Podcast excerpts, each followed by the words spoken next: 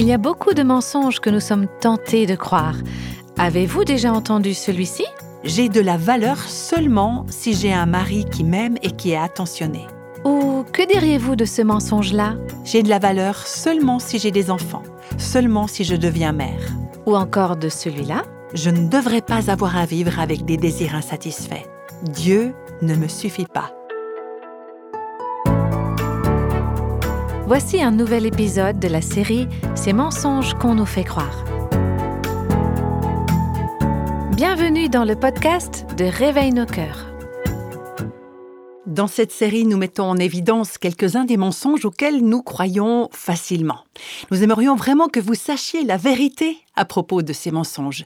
C'en est bien sûr juste quelques-uns, parce qu'effectivement, il y en a beaucoup plus encore que ce que l'on croit. Et puis, ce que nous faisons ensemble, c'est nous diriger vers la parole de Dieu. La parole de Dieu qui nous montrera la vérité qui libère. Parce que les mensonges nous rendent esclaves. Il y a quasiment toujours un mensonge qui est à la racine des défis, des problèmes et des luttes dans notre vie. Dans le livre Ces mensonges qu'on nous fait croire, il est question des mensonges que les femmes croient sur Dieu, sur elles-mêmes, sur le péché, sur les priorités, la sexualité, le mariage, les enfants, les émotions, les circonstances. Et on vous encourage à vous procurer ce livre parce que dans les podcasts, on peut pas tout aborder. Et puis on aimerait aussi prendre le temps de partager avec vous ce qu'ont vécu les femmes dont la vie a été affectée par ces mensonges, des mensonges dont elles ont pu être libérées. Il y a par exemple cette femme qui nous raconte J'ai découvert ce livre pour la première fois il y a des années alors que je traversais une période très difficile dans mon mariage. Ça m'a montré que si je voulais un mariage centré sur le Christ, je devais d'abord avoir une bonne relation avec Jésus. Pour ce faire, j'ai dû découvrir et vivre ce que je croyais véritablement sur Dieu, et non pas ce que je disais croire. Il peut y avoir une grande différence. C'est vrai ce qu'elle dit, cette femme. Ce qu'on dit croire sur Dieu n'est pas nécessairement ce que nous croyons vraiment à son sujet, et ça vaut la peine de réfléchir à ça. Et cette femme continue en disant Vous exposez les mensonges auxquels on croit, et vous luttez contre eux avec la vérité de la parole de Dieu, et vous le faites d'une manière très simple et pleine d'amour. Le Seigneur a sauvé mon mariage, et maintenant c'est lui qui est au centre de notre union. Le mois prochain, mon mari et moi, nous allons fêter 23 ans de mariage. Je suis actuellement en train de relire ce livre avec une femme que j'accompagne. Merci d'avoir écrit cet ouvrage auquel je ferai référence encore et encore. Et puis, il y a aussi ce témoignage qui m'a été envoyé par un pasteur qui relaie l'histoire d'une femme de sa communauté. Elle dit ceci. Un jour, j'étais dans un restaurant en train de boire un café et de lire ces mensonges qu'on nous fait croire. J'étais tellement émue que je tremblais. Je savais que c'était le moment pour moi de prendre une décision. J'ai rapidement fermé mon livre, payé l'addition et je suis rentrée chez moi. J'ai appelé la femme de mon pasteur et je lui ai demandé de prier avec moi pour que je devienne chrétienne. C'est si bon d'être libre, de savoir que je suis pardonnée. Plus besoin de me battre contre toutes les souffrances de ma vie passée et d'essayer de trouver un moyen de me pardonner et d'avancer. C'est Jésus qui m'a pardonné. C'est tellement bon de pouvoir dire ça et d'y croire enfin. Et puis, il y a encore une autre femme qui raconte Je suis très reconnaissante pour le chapitre consacré aux mensonges que les femmes croient sur le péché. Pendant de nombreuses années, j'ai eu tellement de culpabilité. Et Dieu m'a finalement fait comprendre que par sa mort, Jésus a payé ce que je devais, et que par mon acceptation du sacrifice qu'il a été à ma place, je suis libérée de la culpabilité et chacun, chacune d'entre nous peut l'être. Gloire à Dieu qui est si bon, si miséricordieux, si compatissant, si rempli d'amour. C'est lui qui a mis cette merveilleuse vérité dans mon cœur. Il y a aussi le témoignage de ma très chère amie Jackie Hill Perry. C'est une américaine que plusieurs d'entre vous vous connaissez certainement. Elle est poète, écrivaine et conférencière. Elle a d'ailleurs écrit un livre qui a été traduit en français et qui est disponible dans les librairies. Euh, un livre dans lequel elle raconte son histoire. Et vous pouvez aussi voir une vidéo d'elle sur le site réveilnoscoeurs.com. Donc voilà ce que Jackie avait écrit il y a quelque temps déjà. J'étais lesbienne, j'ai quitté ce mode de vie et à ce moment-là, j'avais aucune idée de ce que ça voulait dire être une femme faite à l'image de Dieu. Et je savais encore moins ce que ça voulait dire être une femme faite pour la gloire de Dieu. Et quand je me suis convertie, on m'a donné le livre Ces mensonges qu'on nous fait croire. Et Dieu l'a utilisé pour m'ancrer dans ce qu'il avait à dire sur lui-même au travers des Écritures et aussi comment tout ça était lié à la façon dont je devais me voir moi-même. Et au fil du temps, j'ai pu trouver de la joie en Dieu et en ce qu'il a fait de moi en tant que femme. Des témoignages comme ceux-ci se multiplient au fur et à mesure que les femmes découvrent cette ressource qui les dirige vers Dieu et vers sa parole. Tout ça pour que les femmes puissent trouver de la joie en Dieu et dans le fait qu'il les a créées femmes. Et justement, en parlant de la joie qui se trouve en Dieu et des projets qu'il a pour nous, j'ai récemment lu une histoire très intéressante dans le livre de la Genèse. C'est l'histoire de deux sœurs qui ont bagarré pour trouver leur joie en Dieu et dans sa volonté pour chacune d'elles. On va donc se pencher ensemble sur l'histoire de Léa et Rachel, ce sont ces deux sœurs. Si vous avez la possibilité de lire ce passage en même temps que moi alors que je vous parle, vous pouvez lire dans Genèse, le premier livre de la Bible au chapitre 29. On va lire à partir du verset 17. Et la première chose que j'aimerais souligner, c'est que ce verset décrit ces deux femmes du point de vue de leur apparence physique. Il est dit Léa avait le regard terne, tandis que Rachel était bien faite et ravissante. Alors moi, je ne sais pas exactement ce que ça signifie, avoir un regard terne ou les yeux délicats, suivant les traductions. Hein. Si vous regardez d'autres traductions, vous ne saurez toujours pas exactement ce que ça veut dire. Mais ce qu'on peut voir, c'est qu'il y avait quelque chose en Léa qui n'était pas très attrayant à regarder, quelque chose qui concernait ses yeux. Léa avait les yeux délicats, mais Rachel, donc la sœur cadette, était belle de taille et belle de figure. Mais au monde, pourquoi est-ce que Dieu fait apparaître ce détail dans sa parole? Eh bien sûrement parce que c'est important. En fait, c'est une partie très importante dans cette histoire, parce que c'est comme ça que ces femmes se voyaient elles-mêmes, et c'est ainsi que les autres les voyaient. Et cela s'avère être un point capital dans le déroulement de l'histoire de Dieu dans leur vie. Le père de ces deux filles, c'était un homme qui s'appelait Laban. Et Laban avait un neveu du nom de Jacob qui était le fils d'Isaac. Je ne sais pas si vous arrivez à bien suivre tout ça. Ce que vous devez savoir en tout cas, c'est que Jacob était éperdument amoureux de Rachel, la plus jeune des deux filles de Laban, celle qui était belle.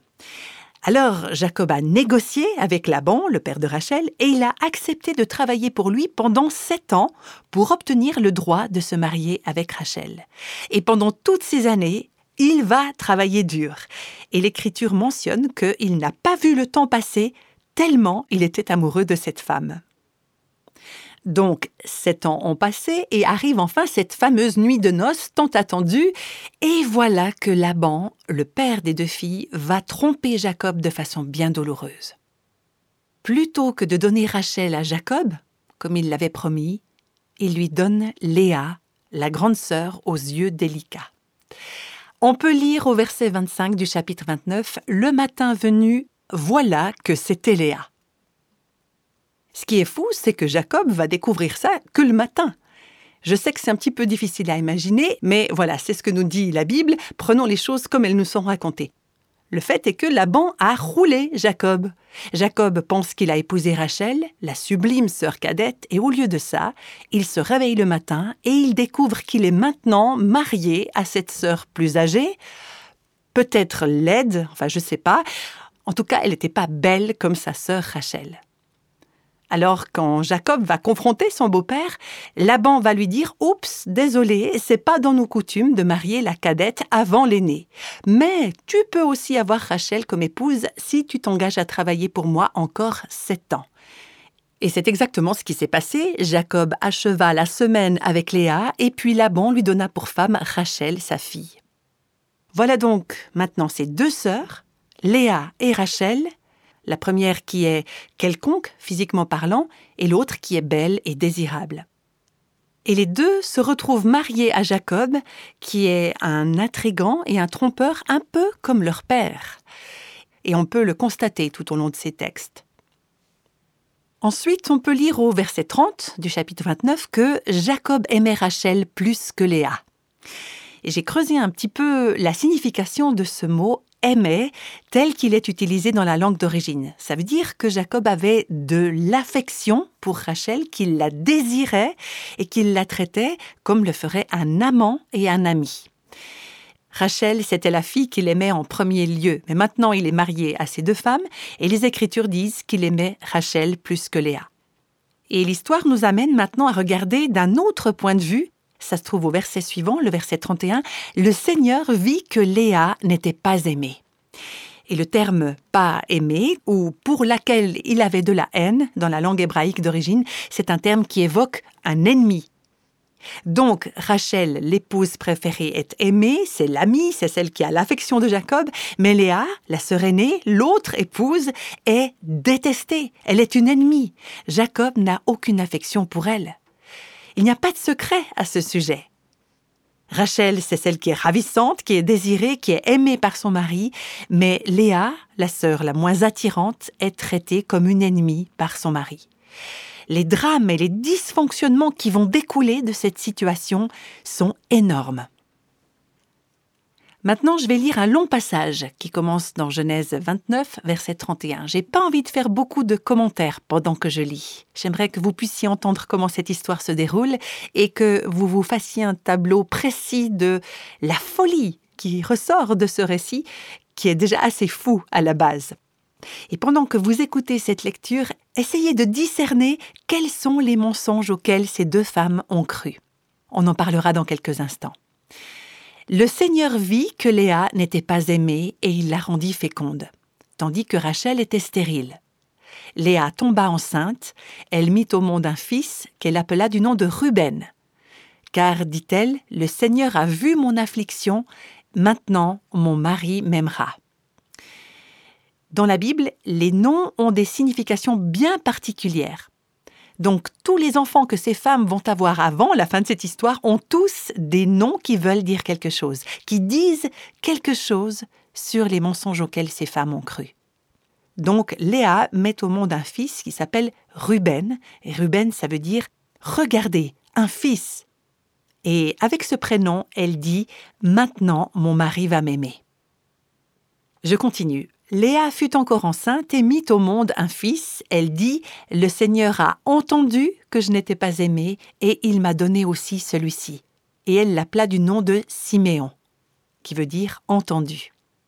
Elle fut encore enceinte et mit au monde un fils. Elle dit Cette fois, enfin, mon mari s'attachera à moi, car je lui ai donné trois fils. C'est pourquoi il fut appelé du nom de Lévi. Ça veut dire attaché. Elle fut encore enceinte et mit au monde un fils. Elle dit Cette fois, je célébrerai le Seigneur. C'est pourquoi elle l'appela du nom de Judas. Judas, ça veut dire célébrer. Elle cessa alors d'avoir des enfants. Voilà donc Léa, la femme pas très jolie, la femme mal aimée, qui donne quatre fils à Jacob. Maintenant, on continue chapitre 30 de la Genèse, au premier verset. Lorsque Rachel vit qu'elle ne donnait pas d'enfant à Jacob, elle fut jalouse de sa sœur. Alors, vous transposez ça dans les circonstances d'aujourd'hui, c'est pareil. Je continue. Rachel dit à Jacob Donne-moi des fils, sinon je vais mourir. Jacob se mit en colère contre Rachel. Il dit Suis-je donc à la place de Dieu qui t'empêche d'avoir des enfants? Il réagit là, Jacob, et lui, il n'en peut rien. Rachel dit Voici ma servante Bila, va avec elle, qu'elle accouche sur mes genoux et que par elle j'ai aussi des fils. Ça, c'est pas le genre de coutume auquel on est habitué aujourd'hui, c'est pas quelque chose qui devrait être fait de nos jours, mais ça se faisait dans la culture de l'époque. Ce n'était certainement pas les voies de Dieu, mais c'était un moyen d'avoir des enfants. Donc Rachel dit, Voici ma servante, va coucher avec elle, elle enfantera un fils, et par elle j'aurai un fils. C'est comme une mère porteuse. Elle lui donna pour femme Bila, sa servante. Jacob alla avec elle, Bila fut enceinte et donna un fils à Jacob. Rachel dit, Dieu m'a rendu justice, il m'a entendu et il m'a donné un fils. C'est pourquoi elle l'appela du nom de Dan. Dan, ça veut dire juge. Bila, servante de Rachel, fut encore enceinte et donna un deuxième fils à Jacob. Rachel dit J'ai livré un combat surhumain contre ma sœur et je l'ai emporté. Elle l'appela du nom de Nephtali. Et Nephtali, ça veut dire combat. Léa, voyant qu'elle avait cessé d'avoir des enfants, elle en avait déjà quatre, hein, mais voilà, prit Zilpa, sa servante, et la donna pour femme à Jacob. Dans ma famille, quand ma mère raconte ce genre d'histoire un peu alambiquée, on appelle ça une histoire de coiffeur. Parce que c'est quelque chose qu'on entend euh, chez le coiffeur. Mais oui, tu sais, c'est l'oncle de la mère, du frère, ceci ou cela. Bref, une histoire de coiffeur. Sauf que là, ça s'est vraiment passé. Et que Dieu l'a permis pour une raison ou pour une autre. Zilpa, servante de Léa, donna un fils à Jacob. Léa dit Quelle chance Et elle l'appela du nom de Gad, Gad qui veut dire chance. Zilpa, servante de Léa, donna un deuxième fils à Jacob. Léa dit Quel bonheur pour moi Les filles me déclareront heureuse. Et elle l'appela du nom de Hazer. Hazer qui veut dire bonheur. Ruben sortit au jour de la moisson des blés et trouva des mandragores dans les champs. Alors les mandragores, c'est une sorte de plante, on l'appelle aussi pomme d'amour. Il les apporta à Léa, sa mère. Alors Rachel dit à Léa Donne-moi, je te prie, quelques-unes des mandragores de ton fils. Elle lui répondit Ne te suffit-il pas d'avoir pris mon mari, que tu prennes aussi les mandragores de mon fils? Vous croyez que les deux sœurs étaient satisfaites d'avoir eu ce qu'elles voulaient, qu'elles avaient réglé leurs petites affaires, mais non, elles continuent de s'affronter toutes les deux. Alors Rachel dit Eh bien que Jacob couche avec toi cette nuit en échange des mandragores de ton fils. Comme Jacob revenait des champs le soir, Léa sortit à sa rencontre et dit C'est avec moi que tu iras, car je t'ai engagé au prix des mandragores de mon fils. Vous imaginez, Jacob rentre du travail tout content, il rentre à la maison, sans se douter de ce que ces deux femmes avaient marchandé pendant la journée. Donc le récit continue, il coucha donc avec elle cette nuit-là. Dieu entendit Léa. Vous trouvez pas que c'est incroyable? Vous vous rendez compte? Dieu entendit Léa. Même quand on est dans la confusion, qu'on est désorienté, quand on agit de façon totalement dysfonctionnelle, quand on n'a pas mis nos valeurs là où il faudrait, quand on se bat pour des trucs pour lesquels on n'a même pas besoin de lutter, Dieu entend notre voix quand on se tourne vers lui. Ça, c'est la grâce qu'il a pour chacune, chacun d'entre nous. Dieu entendit Léa elle fut enceinte et donna à Jacob un cinquième fils. Léa dit Dieu m'a donné mon salaire, à moi qui ai donné ma servante à mon mari. Et elle l'appela du nom d'Issachar. Issachar qui signifie salarié. C'est un peu une drôle de conception, une curieuse façon de voir les choses. C'est pas une très bonne théologie, tout ça. Mais c'est vrai qu'on croit beaucoup de choses sur Dieu et sur les circonstances, des trucs qui sont pas vrais, mais on les dit aux autres comme si c'était la vérité mais ce n'est pas vrai. Léa fut encore enceinte et donna un sixième fils à Jacob. Léa dit Dieu m'a fait un beau cadeau, cette fois mon mari va m'honorer, car je lui ai donné six garçons. Et elle l'appela du nom de Zabulon, Zabulon qui veut dire honorable. Ensuite, elle mit au monde une fille qu'elle appela du nom de Dina. Résumons un peu les choses, si on compte bien, pour Jacob, il y a donc un total de six garçons et une fille que Léa lui a donnée, plus deux par l'intermédiaire de sa servante, et Jacob a aussi deux enfants de plus par la servante de Rachel. Mais Rachel, elle est toujours stérile. On continue, verset 22. Alors Dieu se souvint de Rachel.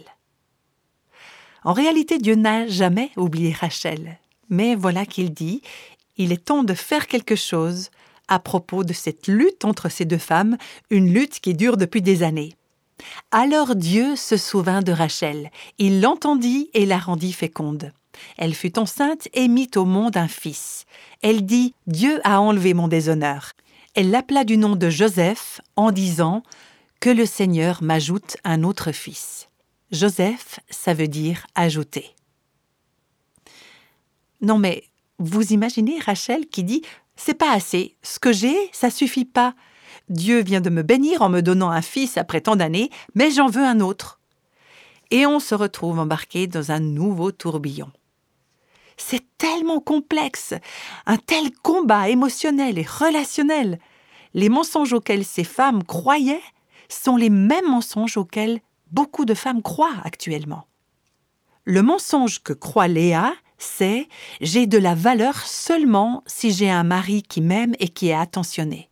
S'il n'est pas aimant et attentionné, alors je ne vaux rien. Et le mensonge auquel croit Rachel, c'est j'ai de la valeur seulement j'ai de la valeur seulement si j'ai des enfants, seulement si je deviens mère. Et si j'ai pas ça, je ne vaux rien. Et le mensonge auquel elles croient toutes les deux, c'est je ne devrais pas avoir à vivre avec des désirs insatisfaits. Autrement dit, Dieu ne me suffit pas, il n'est pas suffisant. Et il y a encore une autre chose à laquelle elles croient toutes les deux. C'est bien de contourner le plan de Dieu et de mettre en action mes propres plans.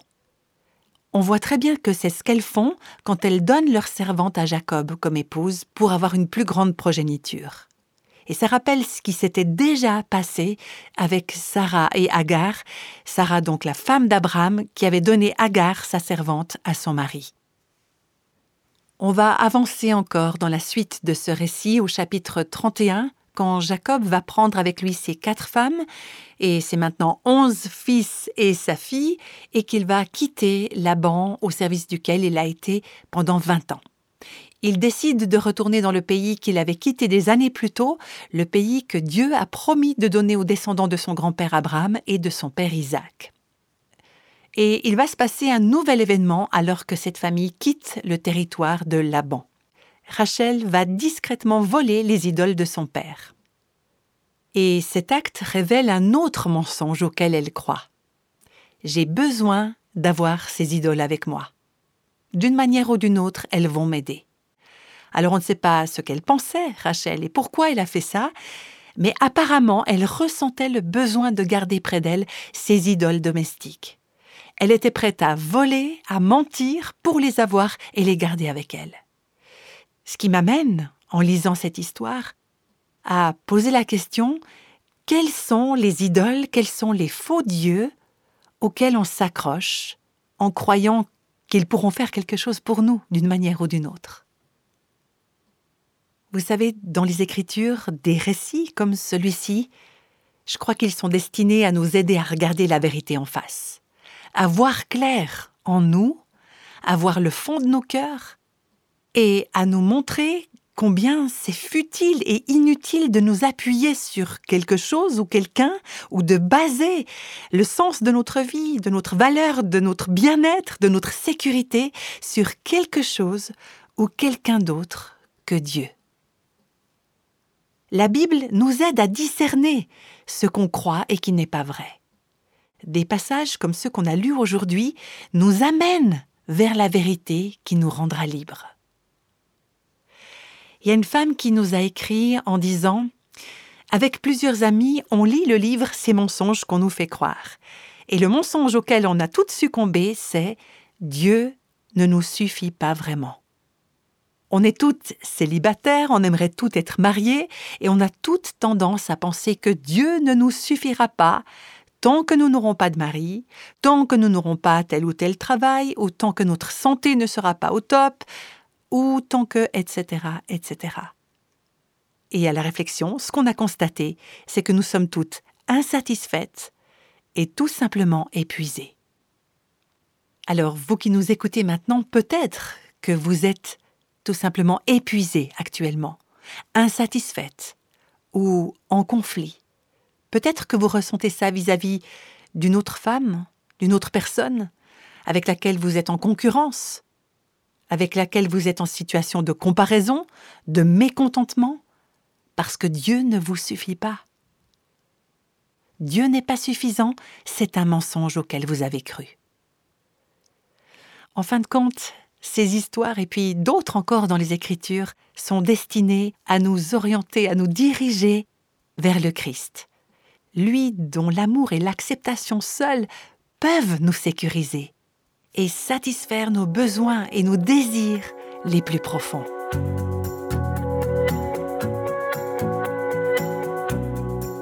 Aujourd'hui, nous avons vu certains des mensonges sur nous-mêmes que nous sommes des fois tentés de croire Et dans le prochain épisode de cette série, nous parlerons des mensonges que nous avons tendance à croire sur nos circonstances.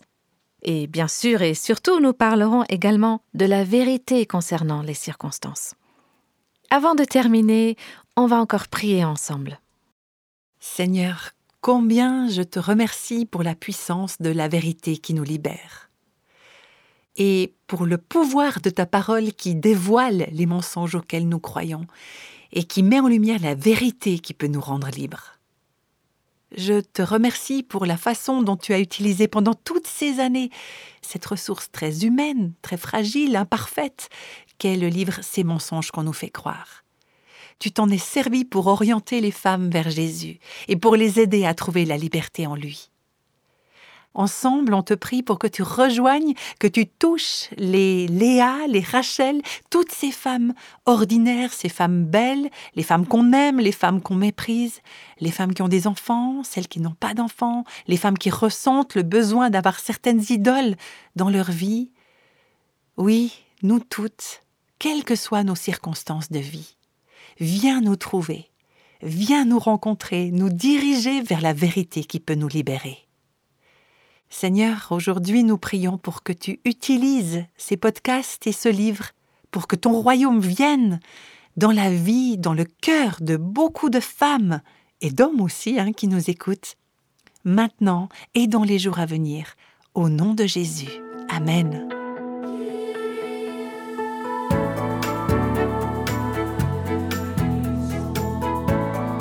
Tous les extraits de la Bible sont tirés de la version second 21. Réveille nos cœurs est le ministère francophone de Revive Our Hearts, initiative de Life Action Ministries avec Nancy DeMoss Volgemuth. Avec les voix de Christine Raymond et Jeannette Kosman.